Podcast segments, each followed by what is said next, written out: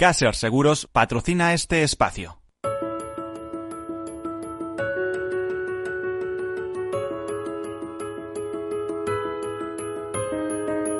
Tercer sector, un espacio para la economía social. Un programa dirigido por Miguel Benito.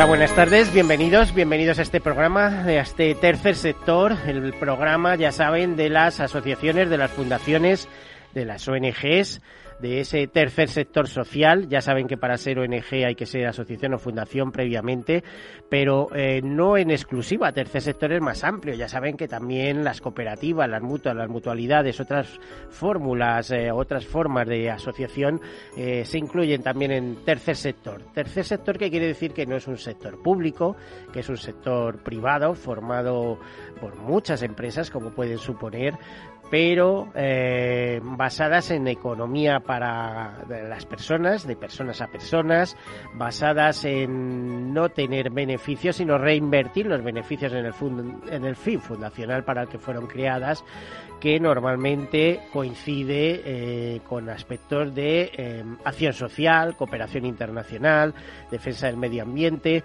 y educación, investigación, tantos, tantos pequeños y grandes temas de interés general que configuran un tercer sector, un tercer sector, por cierto, potente en nuestro país, si lo miramos desde la perspectiva económica, hablamos del 10% del PIB, un tercer sector, eh, por ejemplo, que eh, eh, si lo contemplamos desde la perspectiva de la Confederación Española de Empresas de Economía Social, de la CEPES, pues estamos hablando de más de 40.000 empresas, unos 2 millones de trabajadores. Tengan en cuenta que hay fundaciones muy potentes, por ejemplo, Funda, eh, Mafre, eh, su cabecera es una fundación, o tenemos una fundación La Caixa, por ejemplo, que está considerada una de las primeras eh, fundaciones en cuanto a potencial de Europa y una de las primeras del mundo, por supuesto.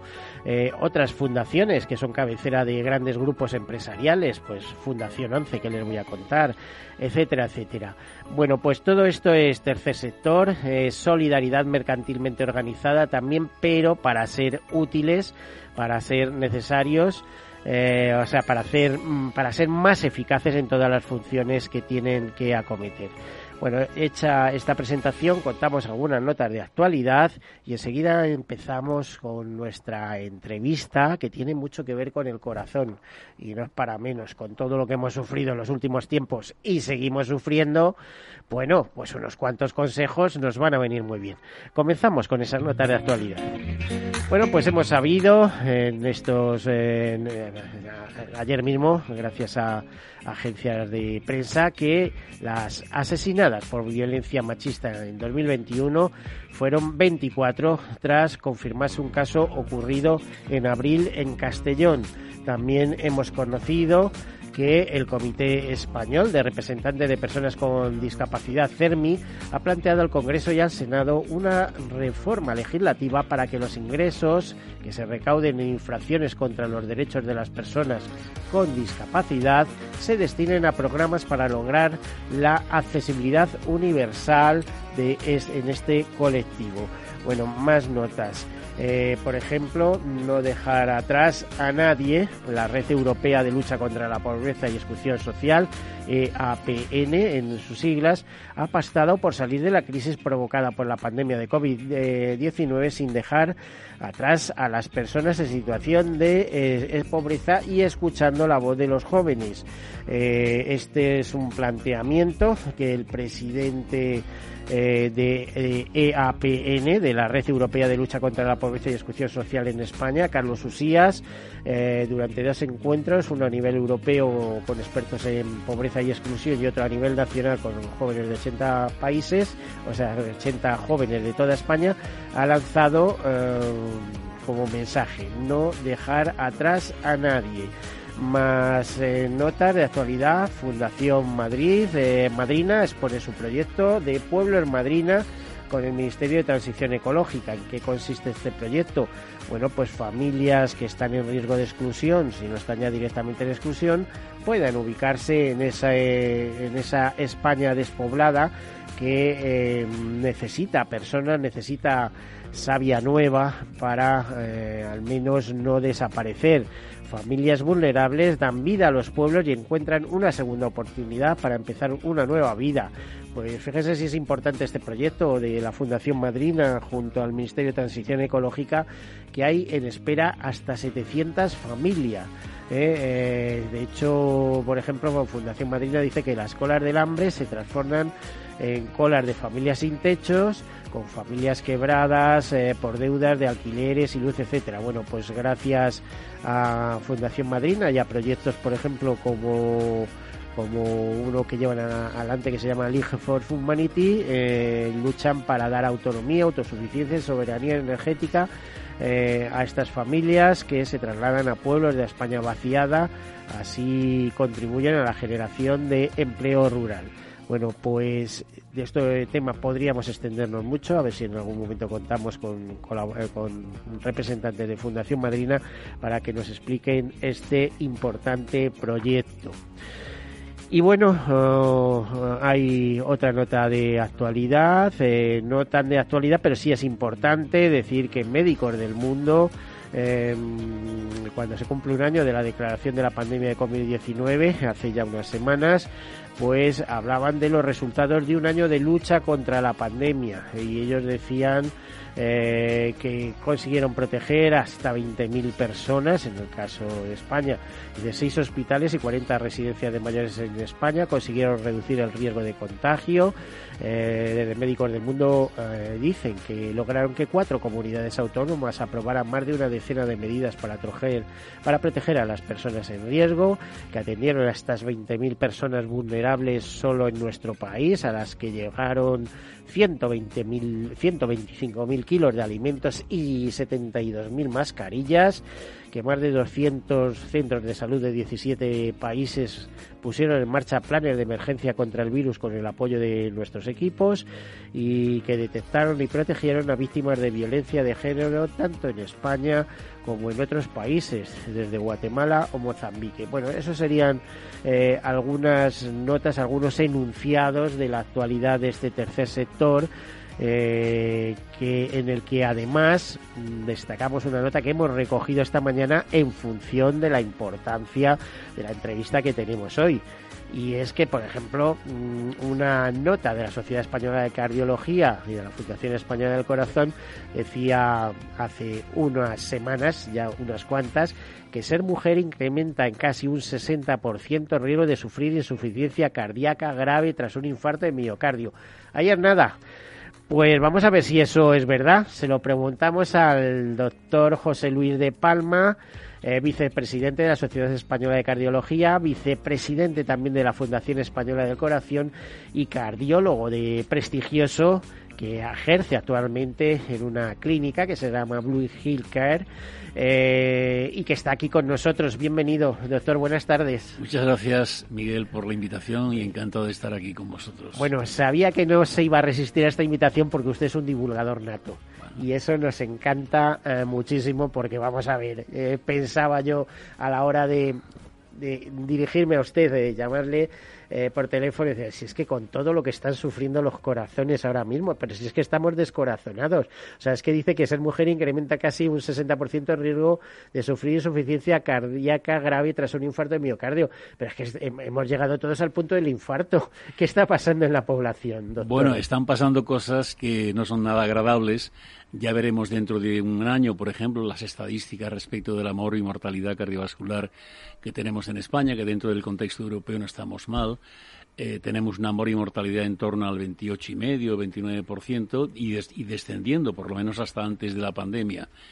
y esperemos que esto no haya habido un repunte en esa mortalidad porque durante el confinamiento eh, los pacientes cardiópatas o con problemas cardiovasculares, por miedo al contagio, no acudían al médico, no acudían a los hospitales y de ello sí que tenemos estadísticas. Se sabe que el 40% de los pacientes que hicieron un infarto agudo de miocardio lo pasaron en casa, pasaron ese dolor en casa, algunos fallecieron, otros con graves enfermedades, como la que usted hablaba, de insuficiencia cardíaca congestiva, pues tampoco acudían a los hospitales, se han puesto muchísimos menos marcapasos y todo por ese miedo contagioso que hubo durante la pandemia y que sigue existiendo sobre el contagio en los hospitales, cuando los hospitales en aquella época eran posiblemente las, los, las, los los edificios más seguros porque estaban perfectamente compartimentados para que no, no, hubiese un intercambio de, eh, material viral entre unos departamentos y otros. ¿no?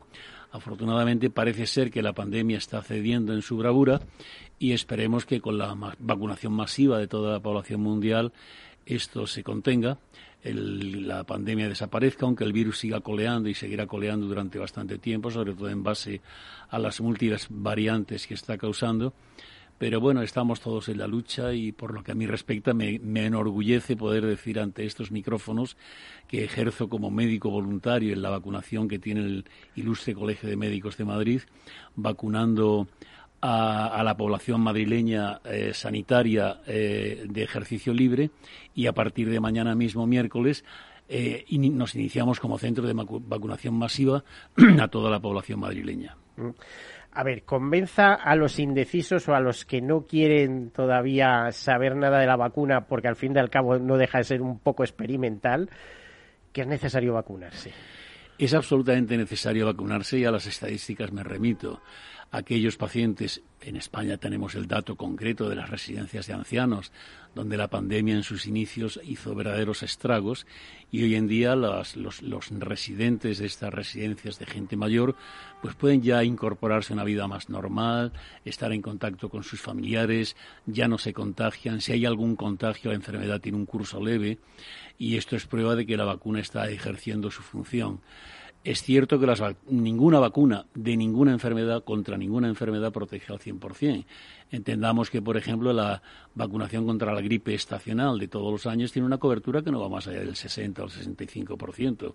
Cuando hablamos de vacunas anti-COVID-19, como es la de Pfizer BioNTech o la de AstraZeneca o la de Janssen u otras parecidas, pues las protecciones eh, van del, del 80 al 95%, lo cual es muchísimo. Bien, es verdad que vacunas como la de Moderna o la de Pfizer BioNTech pues han utilizado eh, elementos muy novedosos en la preparación de vacuna con la, con la inyección de, eh, de subproductos del ARN del virus y esto es una novedad que ha traído consigo pues que las vacunas resulten más eficaces. Es una línea de investigación abierta de cara al futuro que puede generar eh, muchísimo control en las epidemias inevitables que vamos a tener en el CUR, que venimos teniendo desde que el hombre está sobre la Tierra y que hoy en día con la globalización y con, el intercambio de con el intercambio que existe entre las diferentes personas de todos los países, pues las enfermedades son muy, son, son muy contagiosas. Pensemos, por ejemplo, que la variante Delta de la India o la, o la variante eh, brasileña o la sudafricana o la británica. O las que han de venir. O las que han de venir, que seguro que han de venir, se han expandido eh, globalmente con una rapidez fuera de lo común. Doctor, y a largo o a medio plazo, cuatro, cinco años, ¿tendrá consecuencias el que la gente se haya vacunado entre las diferentes opciones, porque hay cuatro o cinco vacunas circulando y las que están en proceso de constitución, como la española, que leí ayer que, hasta finales de 2022 no la tendremos, pero que parece ser que va a ser muy eficaz. la, primera que tendremos, que creo que hay, hay varias españolas que se están investigando. Em, ¿Tendrá consecuencias esto? Bueno, el virus está entre nosotros y va a estar con sus variantes durante bastante tiempo. eh, lo que ocurre es que todas las vacunas están demostrando eficacia, como decía antes. Los efectos secundarios de las vacunas son inherentes a la propia vacunación, a la reacción del sistema inmune, que pone en marcha una serie de mecanismos muy extraños, como es un incremento en la posibilidad de producir trombosis a nivel del seno venoso central, cerebral o a otros niveles, o pueden producir... Un problema de corazón he leído yo también, ¿no? En Estados Unidos, la vacuna de Moderna, por ejemplo. y todas las vacunas han producido eh, cierto grado de miocarditis, más o menos aguda o más o menos intensa. Algunos han producido microtrombosis a nivel de los pequeños vasos coronarios.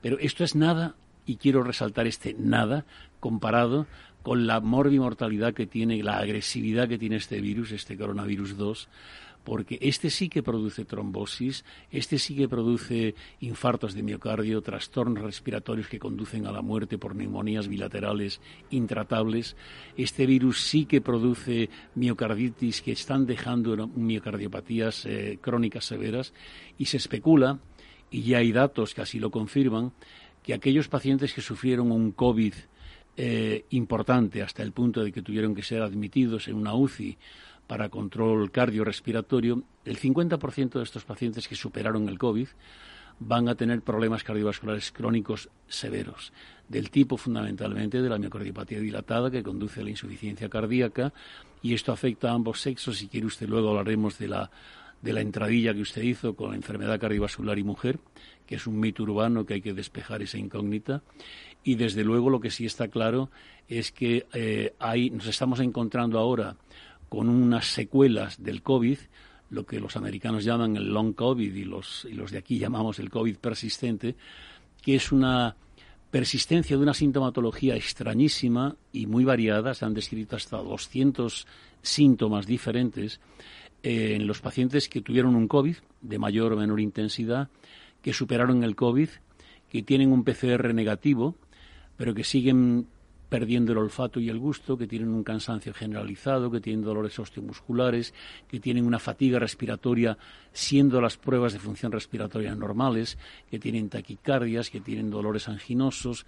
Es esto que se llama el, el COVID persistente, sobre el cual estamos trabajando y en la clínica en la que yo trabajo, en Blue Health Care, hemos creado una unidad de seguimiento de los pacientes con, con COVID persistente para poner remedio a algo que no se sabe bien cuál es la causa.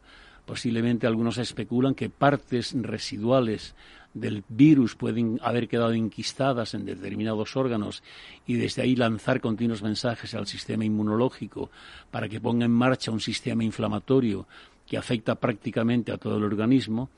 Otros especulan que eh, con que son el propio sistema inmune el que está poniendo en marcha una serie de actividades que causan estos síntomas. En definitiva, sabemos Sabemos que existe, sabemos que es un síndrome tan invalidante que el 20% de los sujetos que tienen un COVID persistente, es decir, sintomatología mm, extraña, una vez que se ha superado el COVID y que han pasado más de tres o seis meses, el 20%, como decía, de la gente que sufre este problema no han podido reintegrarse al trabajo por astenia, por cansancio, por lo que llaman los ingleses niebla mental, eh, dificultad para elaborar ideas, dificultad para expresarse verbalmente.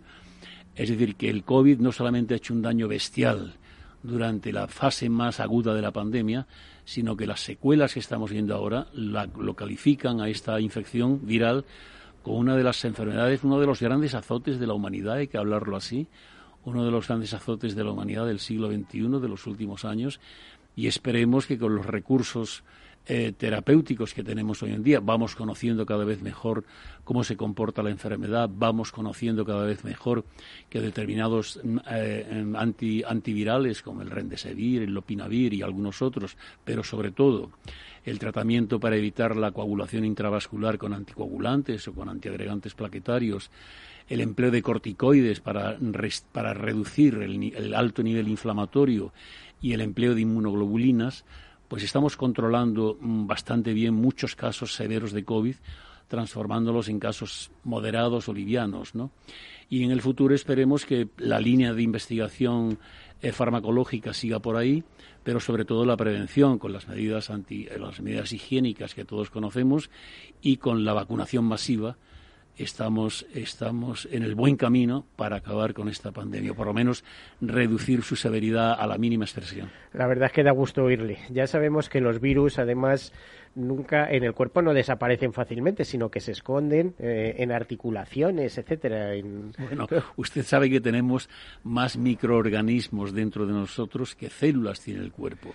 Se sospecha que tenemos 50 o se confirma que tenemos como 50 billones de células humanas, células que son imprescindibles para que los órganos funcionen.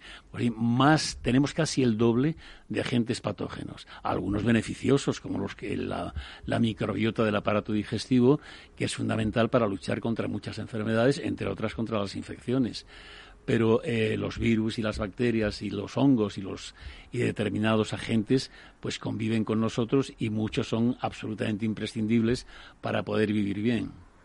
Eh, bueno, luego entraremos en el capítulo de recomendaciones para esa edad inmunológica que tenemos, eh, que coincide normalmente con la edad biológica, no con la cronológica.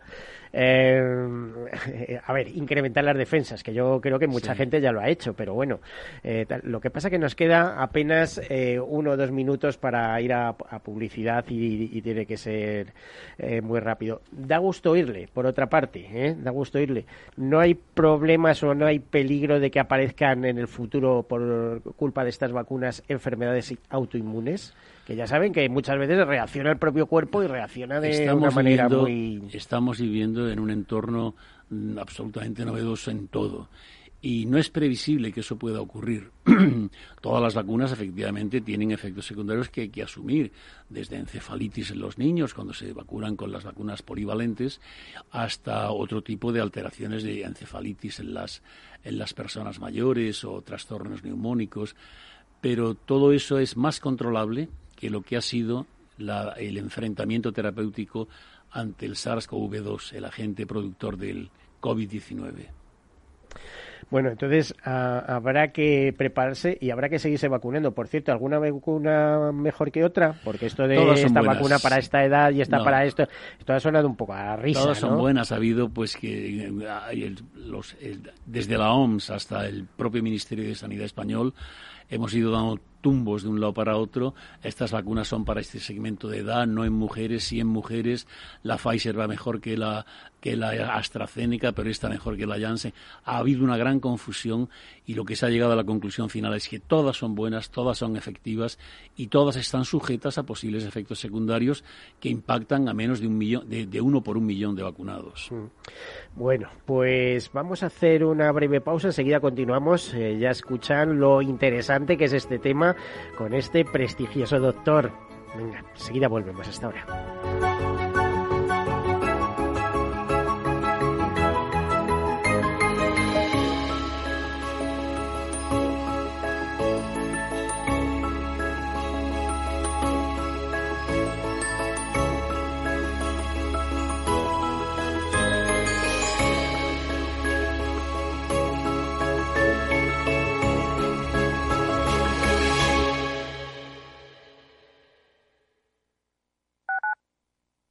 Radio en Madrid 105.7, Capital Radio. Memorízalo en tu coche. Disfruta de la mejor cocina gallega en Montes de Galicia. Todo un clásico moderno en el barrio de Salamanca. Disfruta de la variada dieta atlántica, de las mejores carnes y pescados tratados con respeto y transparencia y regados con una de las mejores bodegas de la zona. En grupo, en familia o en pareja, Montes de Galicia te ofrece el espacio perfecto en cada ocasión. Esto te estás perdiendo si no escuchas a Luis Vicente Muñoz en Capital, La Bolsa y la Vida. Xavier Ferraz, profesor de ESADE. La COVID eh, ha sido una especie de máquina del tiempo, ¿no? Nos ha situado no en 2021, sino en 2031 a nivel de, digitalización. Lo que tenía que haber pasado pues en 10 años eh, ha pasado en 10 meses.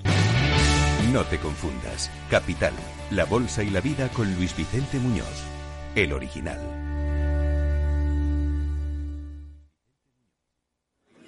Mus. Mus. Mus. Sinesio.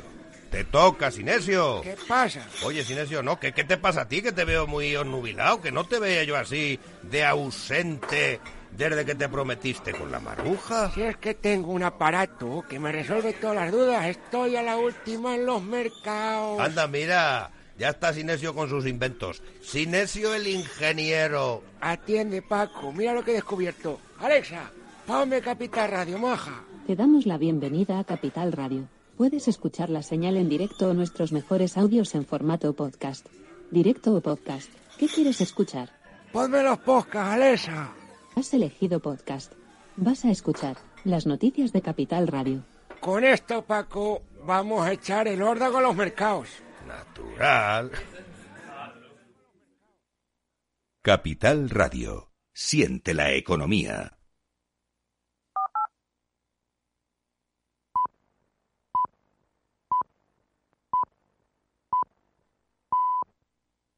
Tercer sector, un espacio para la economía social. Un programa dirigido por Miguel Benito.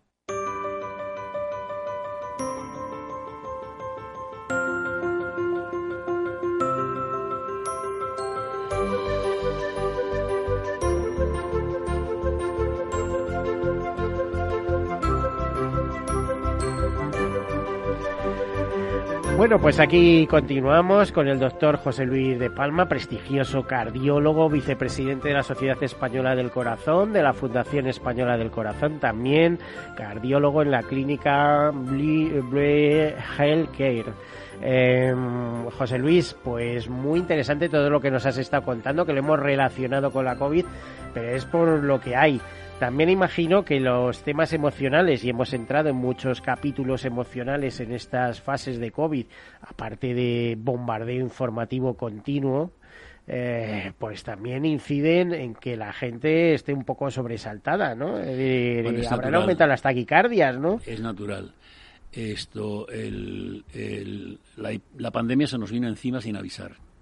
Aunque podían haber avisado un poco antes. Pero en fin. Bueno, hay quien la vio tema. venir, no nos Sí, engañemos. pero ¿eh? no- Eh, pero avisaban, nadie- pero sí. como que no había una política pública. Decían, bueno, esto es una cosilla que va por ahí Bueno, y tal. pero no se sospechaba que fuera lo que luego ha sido. Eh, yo creo que ahí las autoridades chinas, pues, ocultaron información. Hay que hablar muy francamente sobre el tema. Ocultaron información y esa información de haberla tenido antes hubiésemos eh, nos hubiésemos preparado para una lucha más eficaz contra esta pandemia. Pero en fin, dicho esto y hablando y respondiendo a lo que me preguntabas en relación a- al, al impacto psicológico que ha tenido la pandemia, pues ha sido muchísimo. Es decir, que el que de pronto te confinen en tu casa, que no puedas salir durante meses, que no puedas relacionarte con los tuyos, que estés continuamente bombardeado por los medios de comunicación en relación al impacto brutal que está teniendo la pandemia, la cantidad de muertos que había en España Sí, día a día, que casi se mil. cuenta diaria, claro. Sí, sí. Entonces se hicieron estudios psicológicos, muchísimos. Hubo un incremento en la tasa de suicidios de gente que no soportó aquello. Mucho personal sanitario que no pudo, no pudo sobrellevar el impacto de ver morir a tanta gente y en circunstancias tan trágicas como las de aquella época. Y se hizo un estudio, lo llevó a cabo la Universidad Oberta de Barcelona con la, con, en distintos eh, con distintos hospitales y a través de encuestas de encuestas telefónicas y entonces se llegó a la conclusión de que eh, esto más del 50% de los españoles británicos e italianos, pero los más perjudicados fueron los españoles, sufrieron trastornos depresivos importantes, crisis de ansiedad, eh, incremento de las tasas de suicidio. Es decir, que el impacto psicológico de la pandemia mm, fue tremendo y sigue siendo tremendo todavía, porque hay mucha gente que desde un punto de vista psicológico no ha superado, por un lado, el miedo a sufrir la enfermedad y por otro lado, las consecuencias derivadas de un confinamiento que por primera vez en la vida nos recluía a los españoles en casa sin poder salir, sin poder hacer nada, sin poder relacionarnos entre nosotros. Y en fin, muchos nos salvamos gracias al teletrabajo, pero, pero otros sufrieron unas consecuencias realmente terribles. Pues esto en el pueblo del sol, ¿verdad? Con lo que nos gusta ver el sol. Claro. En el momento que nos abren la puerta salimos Sí. todos corriendo. Lo estamos viendo ahora con las con las terrazas abarrotadas y con los y con otras Pero usted piensa que los españoles menos- no somos eh, somos irresponsables en este sentido. Yo, yo creo Yo que no- hay mucha responsabilidad. Yo no le llamaría irresponsable. Hay que, eh, todos hemos sido jóvenes en un, mo- en un momento de nuestra vida, unos más y otros menos, y entonces la, el, el, el hecho de haber estado reprimidos, entiéndaseme este término de represión entre comillas, durante tantos meses, pues ha llevado a que una vez que se han liberado un poco las normas, pues la gente ha explosionado. y entonces ahora lo estamos viendo pues en estos viajes que se están haciendo a, determinadas islas españolas o las o las eh, multitudinarias mm, eh, em, fiestas de botellones como se suele decir de jóvenes pues el contagio está creciendo tremendamente Bien es verdad que eh, el virus no es que haya perdido fuerza, es que está incidiendo ahora sobre una población juvenil con un sistema inmune mejor preparado y por tanto pueden luchar mejor contra la enfermedad. Pero dicho lo anterior, no cabe duda de que muchos tienen que ser hospitalizados en base a la severidad de la enfermedad y algunos incluso ser admitidos a la UBI por insuficiencia cardiorrespiratoria severa. Vamos a ver si los españoles, gracias a nuestro estilo de vida, en teoría, y me remito a la vez eh, a la vez anterior que estuvo aquí con nosotros, no teníamos muy mala salud eh, del corazón, o sea, teníamos un corazón eh, con razonable buena salud, ya sabéis, no comemos demasiada carne roja ni mantequilla, usamos aceite de oliva, tomamos el sol que nos viene vitamina D, etcétera, etcétera eh, ¿por qué hemos tenido un impacto tan fuerte, tan duro con, con, este agente extraño? Es decir, ¿no nos ha servido el, ser como éramos? Bueno, sí, no, yo creo que nos sirvió. A propósito de la vitamina D, tengo que decir que aunque vivamos en un país con una enorme, mucha cantidad de horas de sol, es un país que si se hace un estudio en la población adulta, los niveles de vitamina D son lamentables, hasta el punto de que los médicos recomendamos suplementos dietéticos con Pero eso tienen también ustedes la culpa, ¿eh? Bueno, Porque están recomendando a la gente que se ponga a la sombra. Pues si se pone a la sombra, no toman el sol. Sí, que se pongan a la sombra o que se pongan protectores solares para evitar los tumores de piel, fundamentalmente el melanoma, que es muy mortífero. Pero tomar 20 minutos al día, en horas no centrales del día, evitando desde las 12 a las 4 de la tarde, tomando el sol en la mayor superficie posible del cuerpo durante 20 o 25 minutos sin protección solar, se sintetiza la suficiente vitamina D como para tenerla en niveles óptimos. Otra cosa es que nos expongamos al sol de manera en las playas de una manera absolutamente tremenda eh, con, sin protección solar para ponernos muy morenos y eso trae consecuencias. Se sintetiza vitamina D, pero también se pueden alterar células del estrato dérmico que pueden causar tumores de, muy alta severidad. Bueno, iba a decir, importancia de vitamina D. Mm, vamos, para todo el sistema neurológico, eso está clarísimo y seguro que tiene también interacción con el corazón, ¿no? La vitamina D es fundamental para muchísimas cosas, entre otras, eh, previene las infecciones, lucha contra las infecciones, potencia el sistema inmunológico para que él luche contra las infecciones y tiene cantidad de propiedades que sería muy prolijo enumerarlas en este momento, nos llevaría todo el programa pero lo que sí está claro es que las vitaminas todas son importantes, pero yo me centraría como vitaminas absolutamente imprescindibles en la D, en la E, en la C, la vitamina C, que es tan, tan importante. Se dice que Linus Pauling, el y premio para... y la A para la vista, evidentemente. Lo que pasa es que la A es tóxica si se toma en cantidades abusivas eh, puede producir hepatotoxicidad y por tanto hay que tomarla con moderación. Se cuenta de Linus Pauling, el que fue dos veces premio Nobel de Química y de Fisiología, que él murió a los 94 años en un estado de salud envidiable y él decía que su salud se la debía a los 20 gramos diarios que tomaba de vitamina C, cuando las recomendaciones oficiales es de un gramo. Él tomaba 20 veces más, nunca le pasó nada y vivió 94 años perfectamente bien. Eso refuerza el sistema. Bueno, mi padre no hacía cosas raras y vivió con autonomía absoluta y en su casa hasta los 98 años. Sí, Eran otros tiempos, ¿eh?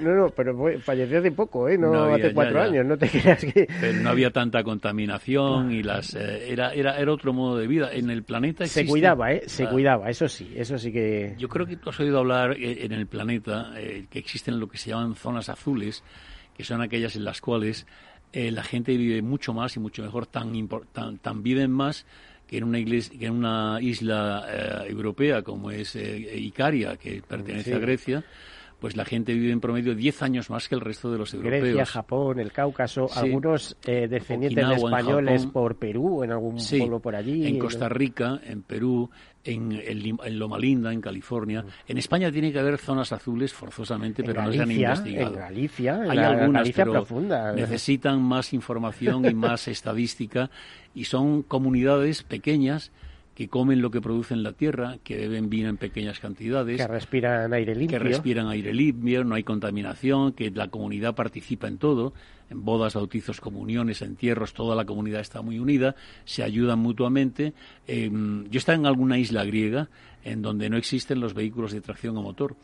Son, se, se mueven en burro, en bicicleta, en carros y la longevidad es muy alta. Ves señoras que tienen 90 Bueno, ellas dicen que no saben la edad que tienen porque perdieron perdieron la noción del tiempo, ¿no? Iba a decir como en Cádiz, ¿eh? que Cádiz a veces te habla con él, venga, que tengo 98 años, y por Dios, si usted ha hecho un sol, si puede pasar por 70.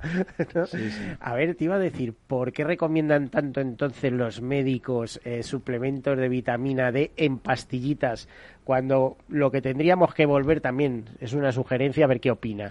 ¿Es a la cucharada de aceite de hígado de bacalao o a la bolita de aceite de hígado de bacalao? Pero digo la cucharada, que era lo que nos daban nuestras madres o las que abuelas. Me daba mi madre cuando yo era pequeño y lo odiaba porque sabía a perros aquello. Un olor espantoso. Pero quiero decir, eso eso está ahí y no, no acudimos a ello, ¿no? Y es muy la sencillo. vitamina D es muy difícil de sintetizar, es muy difícil de asimilar. Si nosotros quisiéramos recurrir solamente con los alimentos a tener unos niveles óptimos de vitamina D, pues tendríamos que beber al día unos, mm, unos 7 u 8 litros de leche y consumir 12 o 14 huevos, por ejemplo.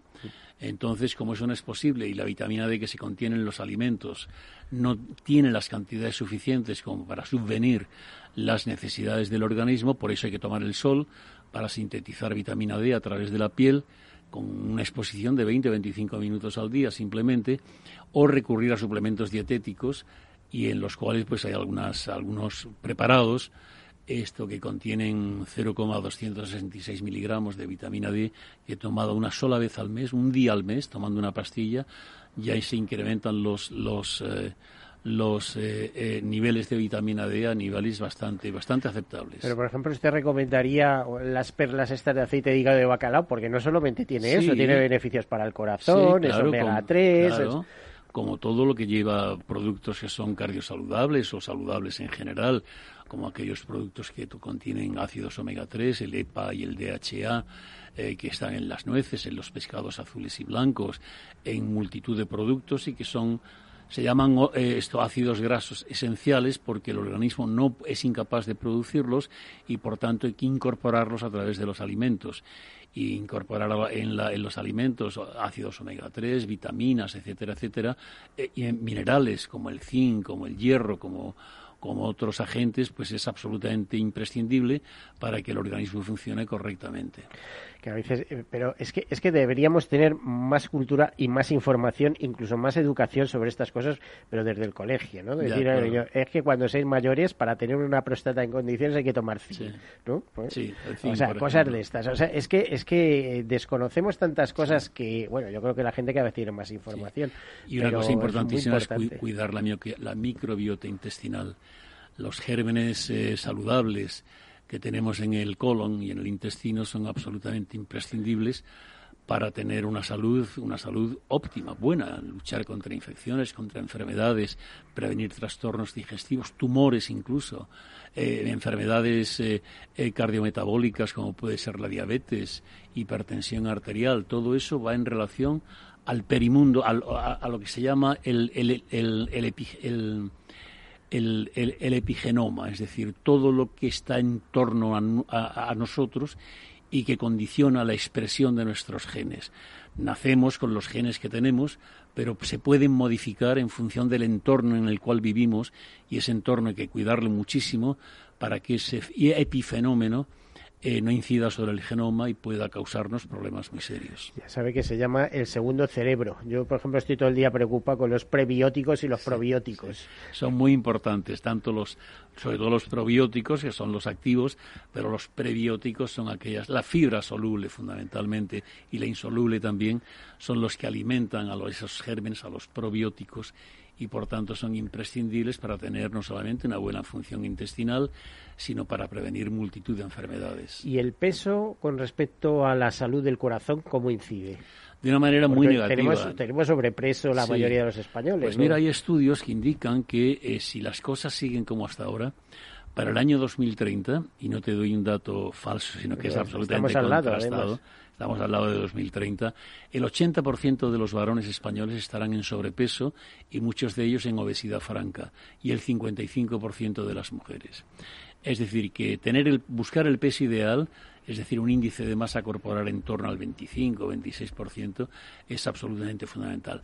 Pero si esto es importante en la población adulta, que tiene un nivel de obesidad muy alto, es más preocupante todavía en la población infantil. Estudios que se han hecho a nivel de escuelas españolas pues dan un porcentaje más del entre el 11 y el 18% de nuestros escolares están en sobrepeso o en obesidad. Y esto va a ser fuente de que esa obesidad se cronifique y la obesidad ya sabemos que es uno de los es el factor cardiovascular de riesgo más prevalente que existe. No es el más severo, pero sí el que más abunda. Hay más obesos que hipertensos, que diabéticos, que gente con colesterol elevado, que gente con estrés acusado. Es decir, la obesidad es el primer factor de riesgo por, la, por, por, su prevalencia. No es, tan, no es tan agresivo como puede ser el tabaco o el nivel alto de colesterol o la diabetes o la hipertensión arterial, que es el primer factor causal de infarto, de infarto de miocardio y de ictus. Pero la obesidad es algo a tener muy en cuenta y, bueno, pues esto en este país y en el resto del mundo, pues eh, los niveles de exceso de índice de masa corporal son realmente preocupantes. Porque además no solamente es el corazón, es que la obesidad se asocia al cáncer, se asocia a la insuficiencia respiratoria, se asocia a multitud de problemas. A ver, tenemos un país donde todo lo celebramos comiendo y además eh, si pone la televisión se da cuenta que un, un, anuncio sí y otro no para relativo a, comidas o bebidas, pues a ver qué haces, ¿no? Claro. Claro que sí. Eh, eso habría que cambiarlo, ¿no? Bueno, hay que cambiar ciertos hábitos. Eh, además es que mm, eh, en España se consume un exceso de grasa saturada y la grasa saturada pues es, es, es, una pena porque sabemos que y sobre todo grasas trans se están haciendo leyes de obligado cumplimiento en la Unión Europea y en ello la Fundación Española del Corazón a través de la Red Europea del Corazón participamos y presentamos documentos en las diversas comisarías de la Unión Europea, en la de sanidad fundamentalmente, pero también la de industria, en la de agricultura, para, por un lado, pues eh, impactar sobre el tabaco para reducir el consumo, pero también rebajar el contenido de sal de los productos precocinados, enlatados y precocinados. Esto también en la cantidad de grasas saturadas y recientemente se acaba de aprobar una ley para reducir dentro de lo que son las grasas saturadas, las grasas hidrogenadas, lo que se conoce como grasas trans, al, a un máximo de un 2%. Las grasas hidrogenadas, las trans, dentro de las grasas saturadas, son las más aterogénicas, son las que producen un mayor grado de arteriosclerosis que luego se manifiesta clínicamente por infarto de miocardio, por ictus, por insuficiencia arterial periférica, que obliga en muchos casos a la amputación de miembros inferiores. Y, mm, es decir, eh, desde la legislación y sin tratar de imponer férreamente leyes que vayan en contra de los ciudadanos que nos sentimos todos muy libres, pero hay que imponer leyes para evitar esto eh, que factores realmente eh, eh, esto nocivos para la salud general y cardiovascular en particular se reduzcan. Yo entiendo que reducir el consumo de sal a cero es imposible. nuestro paladar no está acostumbrado. Reducir el nivel de azúcar es lo mismo. Pero si año tras año las industrias productoras de alimentos van reduciendo pequeñas cantidades de sal poco a poco, llegaremos a la conclusión en que reduciremos a 3 o 5 gramos por día el contenido de, sal de los alimentos y ello redunda en beneficio cardiovascular, renal, etcétera, etcétera. Entonces, en esa línea, en esa línea hay que incidir. A ver, si tú, yo le pidiera una serie de consejos para nuestros oyentes para tener una buena salud cardiovascular, ¿por dónde empezaríamos? Pues empezaríamos por lo que se conoce como factores de riesgo cardiovascular, tenerlos bajo control. Los factores de riesgo cardiovascular, que son el tabaco, la hipertensión, la obesidad, el sedentarismo, la diabetes, el colesterol elevado, etcétera, etcétera, el estrés mal controlado, pues eh, son factores de riesgo que además tienen una, una sumación mm, mm, no, eh, mejor dicho, no se suman entre ellos, sino que se multiplican exponencialmente. Es decir, si yo fumo, tengo un 3% más de posibilidades de tener un infarto frente a un no fumador. Pero si además de fumar el colesterol está elevado, ese riesgo sube a 9. Pero si además de fumar y tener el colesterol elevado, mi tensión está descontrolada, ese riesgo de sufrir un infarto o un ictus se me va a 27. Es decir, que mm, los factores de riesgo hay que tenerlos controlados todos y todos por igual es el consejo más... la pastillita para la hipertensión, las pastillitas del azúcar, Si es necesario, sí, pero llevar una dieta sana, con poca sal, sin grasas saturadas, haciendo ejercicio físico y manteniendo en el peso ideal, eso evitaría pues eh, millones de, casos de hipertensión. Es que qué comprobado. Qué difícil es adelgazar, ¿no? Con voluntad es muy fácil. bueno, y con trucos, ¿eh? porque yo conozco a gente, incluso en mi propia familia, es que tengo un hambre ahí a la hora de cenar. Digo, pues mira, eso es un yogur y dos cucharadas de fibra alimentaria, que te la venden aparte y engorda cero. O sea, Pero en y el te hambre, llena... en el hambre, como en tantas, en tantas otras cosas, el control es un control eh, mental. Eh, hay una parte del cerebro que se la llamamos la amígdala, está en el lóbulo, muy cerquita del lóbulo temporal, de los lóbulos temporales, y esa amígdala controla todas, es el control de las emociones, incluida el hambre, incluida la ansiedad, incluida la ira, la, incluida las fobias, incluido todo, ¿no? Entonces, si somos capaces de educar y reconducir las actividades de la amígdala cerebral, eh, el hambre es cuestión de mentalizarse pero no es fácil. Si fuera fácil, no existirían, por ejemplo, los psicólogos. Iba a decirle porque, eh, eh, estamos descabalados hoy en día. El gran negocio es la psicología. Yo creo que hay que volver, para tener una buena salud y un buen peso, hay que volver al plato único que ha sido el plato que se comía en España de siempre, aunque tuviese... El plato principal, la entrada y plato principal. Y, y además, eh, decía un amigo mío con toda razón, un colega, que de la mesa hay que levantarse siempre con un poco de hambre. Es decir, seguiría comiendo, pero no, porque ese hambre, el, el, el, estómago, una vez que se está replecionando con los alimentos, informa al cerebro de que se está llenando. Y cuando está lleno, ya el cerebro corta y dice, ya no quiero más, ya no tengo más hambre. Pero eso tarda alrededor de 15 minutos. Es decir, si una vez que estamos comiendo nos levantamos de la mesa con cierta sensación de hambre, pasados 15 minutos esa sensación de hambre ha desaparecido. Mm y le iba a decir, ¿qué, qué opina del ayuno intermitente o esto de concentrar la ingesta de alimentos en las ocho primeras horas del día o en las diez primeras horas del día y después cortar Hay algo controvertido, esto que no es aplicable para todos, por ejemplo, un diabético que está sometido a un régimen terapéutico con insulina o con antidiabéticos orales tiene que consumir alimentos para neutralizar esa insulina si no puede hacer una crisis hipoglucémica pero mm, hay muchos partidarios de hacer el ayuno intermitente de 10, de 12, incluso de 16 horas.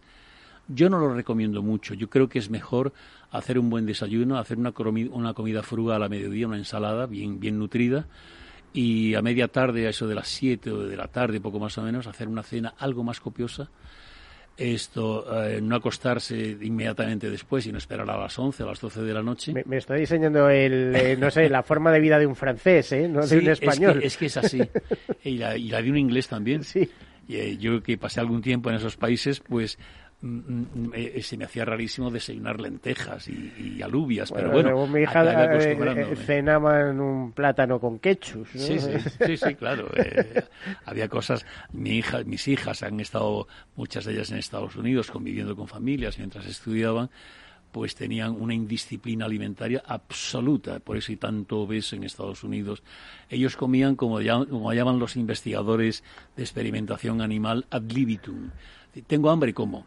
No tengo hambre, no como. Y estaban continuamente haciendo excursiones a la nevera y cogiendo lo primero que pillaban. Que había helado, pues se metían, cogían un bol de helado y empezaban a comer hasta que se cansaban. A la media hora tenían, pues me apetece aquellos espaguetis que quedaron de anoche. Y van y se los zampan. Una de mis hijas, que era una belleza y es una belleza, y es era de una esbeltez y sigue siéndolo, cogió 20 kilos en un año comiendo ad libitum. Bueno, de entrada es que tampoco eh, tienen tanto acceso a vegetales y fruta, comida fresca y tiran de mucha comida basura. Vivimos en el país... Y comida prefabricada, porque todo lo compran, lo meten en el microondas. Vivimos en el país dietéticamente más, más conveniente del mundo. La dieta mediterránea, que además se ha probado científicamente que reduce hasta en un 30% la enfermedad cardiovascular, está compuesta básicamente de frutas, verduras, cereales, pescados de todo tipo, eh, carnes de aves, de pollo, de pavo y, y nuestro riquísimo aceite de oliva, que es la mejor grasa vegetal que existe. El aceite pura de oliva virgen extra. Y jamón serrano ibérico, no se olvide. Pues sí, el jamón serrano extra, eh, es que alguien decía que que, que, un cerdo era un olivo con patas. y es verdad, porque la grasa del olivo es muy rica en ácido oleico, que en definitiva es eh, el, aceite de oliva. Y por tanto, hubo una experiencia hace muchos años, no sé si nos queda tiempo para contar una brevísima anécdota, de, en un convento de Extremadura, donde se produce el gran cerdo ibérico maravilloso, en un convento pues eh, las monjas llevan una disciplina de vida muy rígida y muy y muy y muy monótona y con la comida hacen lo mismo. Y entonces a un grupo de monjas durante un tiempo se les dio 100 gramos diarios de jamón de, jamón de bellota, jamón del bueno. Y al otro no, al otro siguió comiendo su dieta normal y el grupo de que comía jamón también hacía su dieta normal. Se hizo un control de colesterol y del buen colesterol antes de iniciar esta experiencia y tres meses después. Entonces las monjas que habían tomado ese jamón de bellota durante tres meses, 100 gramos diarios, que es una cantidad considerable, el colesterol total les bajó un poquito, pero sobre todo el buen colesterol, el HDL, el, colesterol ligado a proteínas de alta densidad, se, aumentó de manera muy significativa. Con lo cual, la experiencia lleva a la conclusión de que el jamón, siendo bueno, como el vino siendo bueno, pues en pequeñas dosis es muy beneficioso para la salud. Pues el jamón, lo que pasa es que es un poquito caro, pero es más vale comerse poquito y bueno que no mucho y malo, ¿no? Ese sería el mensaje. Y con el vino, con el vino estamos Se en habla que de salud cardiovascular a partir de los 50 para hombres, que no... Bueno, esto, eh, los, los médicos no nos oponemos al consumo de alcohol siempre y cuando no haya una contraindicación formal, una enfermedad neurodegenerativa, un trastorno hepático, pero tomar eh, alcohol en pequeñas cantidades, me estoy refiriendo a un par de vasitos en el hombre y a uno en la mujer, y esto que estoy diciendo no es machismo. De vino, de, vino. de vino. de vino tinto fundamentalmente, porque tiene vitaminas. No tiene de gin que somos los campeones de los gin Tiene este antioxidantes, tiene riboflavonas, tiene antocianos, tiene, tiene cantidad de que son muy beneficiosas como antioxidantes para la salud. Entonces, en la mujer un vasito de vino y en el hombre dos, y no es por, por machismo, sino porque la mujer tiene, le falta una enzima que metaboliza rápidamente el alcohol frente, frente al hombre y por esa razón eh, las mujeres suelen marearse con el alcohol mucho antes que el hombre a, igualdad de cantidades. Pues ya ven que tenemos un cardiólogo, el doctor José Luis Palma, que es una gloria. Nos invita a comer jamón serrano ibérico, no nos prohíbe el vino, el buen vino, eh, eh, hasta dos copitas en los hombres, una en las mujeres, para cuidar la salud cardiovascular. Estamos hablando, aparte de un montón de consejos y de haber dado un repaso profundo a todo lo relacionado con el COVID. Nos quedan segundos. ¿Algún, ¿Alguna recomendación especial de muy poquitos segundos? Sí, yo mi recomendación es que aquellos que están un poco reticentes a la vacunación frente al COVID, que se vacunen. Porque vacunarse es una garantía de vida. Ahí queda ese mensaje. Eh, José Luis, doctor José Luis de Palma, eh, vicepresidente de la Sociedad Española de Cardiología y de la Fundación Española del Corazón, el doctor de Burger Hill Care de la clínica. Muchísimas gracias por acompañarnos. Gracias a vosotros. A todos ustedes, despedirnos hasta la próxima semana y sean felices. Hasta luego.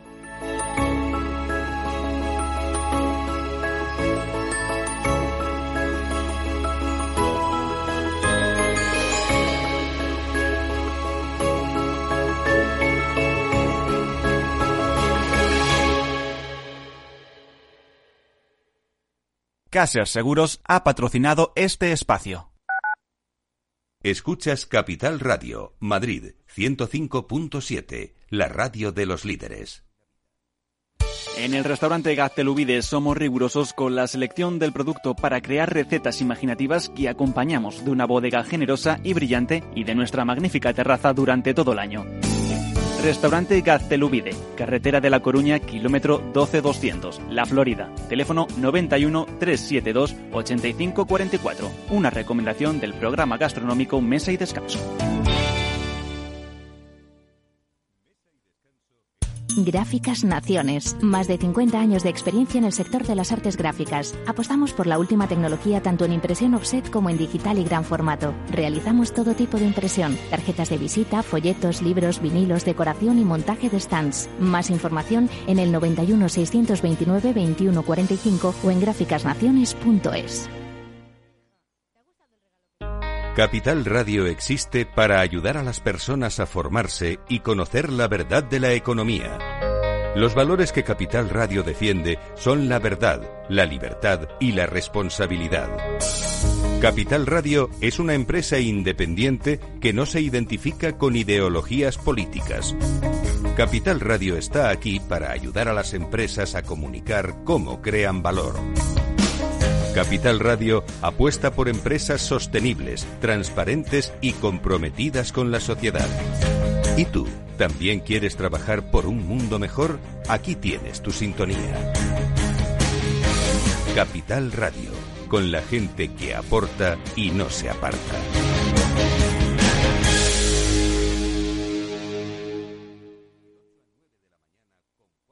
Capital Radio, la genuina radio económica.